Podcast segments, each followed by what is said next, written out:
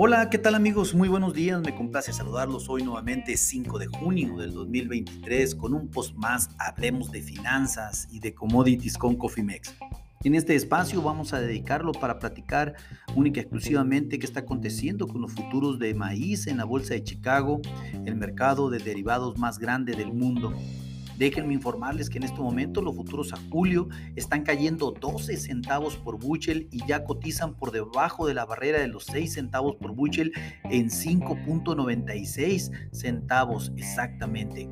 En este momento, pues prácticamente lo que estamos viendo, eh, estamos viendo una toma de utilidades muy grande que eh, afortunadamente y desafortunadamente para unos y para diferente para otros, pues el maíz había subió bastante la semana pasada y que hoy, por ejemplo, estamos teniendo una toma de utilidad interesante.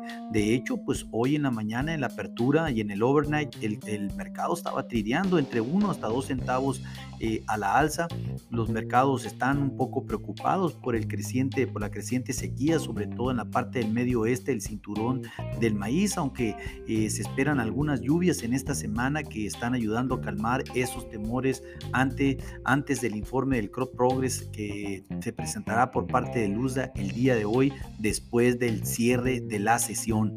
Recuerden que hoy tenemos informe de Luzda del avance de siembra. Sí estamos eh, un poco pues pensando en qué va a reportar el USDA en términos de siembra, probablemente esté muy cercano el maíz en estar en el 100%, pero lo que más nos, nos interesa es qué información nos proporcionará con relación a las calificaciones y condiciones de calidad del maíz.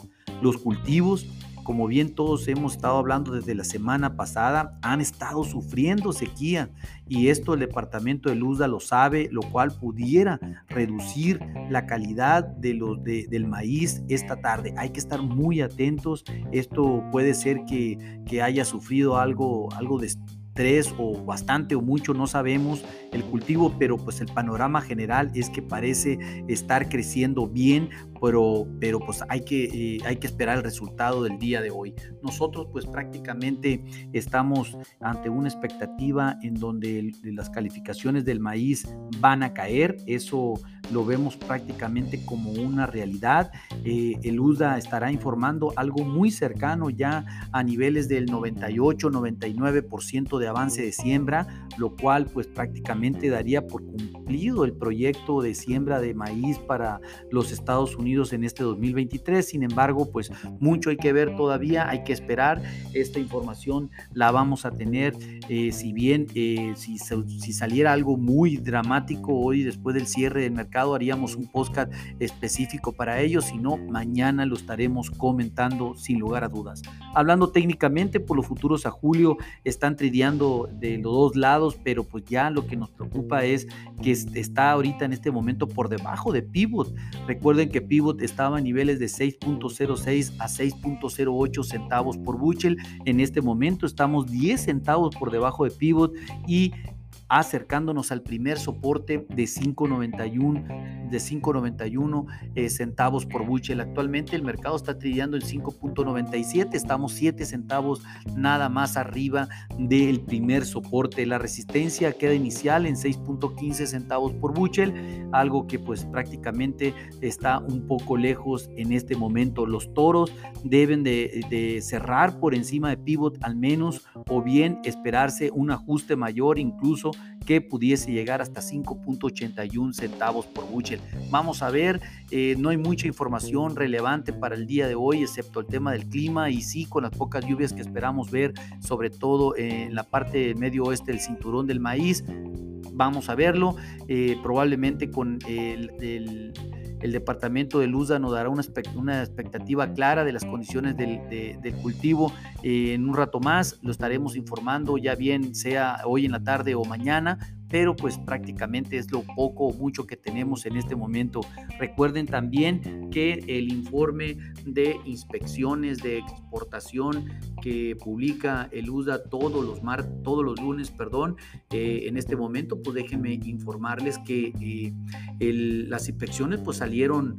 Eh, pues no mediocres, pero sí, sí, sí, quisiera, sí quisiera hacer un, par, un, un, preámbulo aquí en esta parte indicando de que el maíz sí, está, sí tiene unos picos muy grandes en cuestiones de, este reporte semanal que sale. Sin embargo, aquí lo importante es el, es el acumulado que llevan del, del programa de exportaciones para este 2023. Déjenme decirles que se inspeccionaron 1.18 millones de toneladas. El mercado esperaba entre 800 mil a 1.4 millones. Entonces, digamos que estuvo excelente el reporte de inspecciones de exportación. La semana pasada fue de 1.34. Bajamos levemente contra la semana pasada. Sin embargo, el dato duro es que van inspeccionadas 29.91 millones de toneladas en el acumulado y esto es menos 32% con relación al, proyecto, al proyecto de exportación del USA. Esto pues sin lugar a dudas eh, es de lo que eh, es la parte importante. Las inspecciones eh, pues realmente incluyeron, aquí lo importante es que incluyeron 400 mil toneladas a China, pero, pero pues no, no mandaron soya, lo platicaremos más adelante.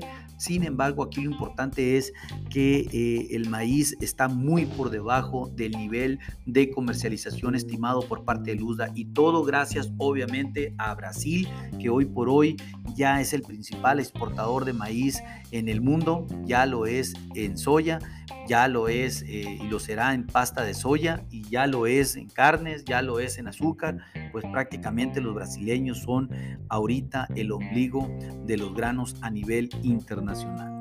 Aquí lo importante, mis amigos, es que ustedes tengan una, activas una estrategia en administración de riesgo dentro de su empresa para mitigar todos estos cambios, protegerse de estas volatilidades. Si ustedes desean tener una, pónganse en contacto con nosotros en info.cofimex.net o bien por medio de este podcast y con gusto lo contactaremos. A nombre de todo el equipo de Cofimex y mío propio José Valenzuela, le doy las gracias por su atención y les recuerdo que lo peor es no hacer nada. Pasen un hermoso día. Hasta luego.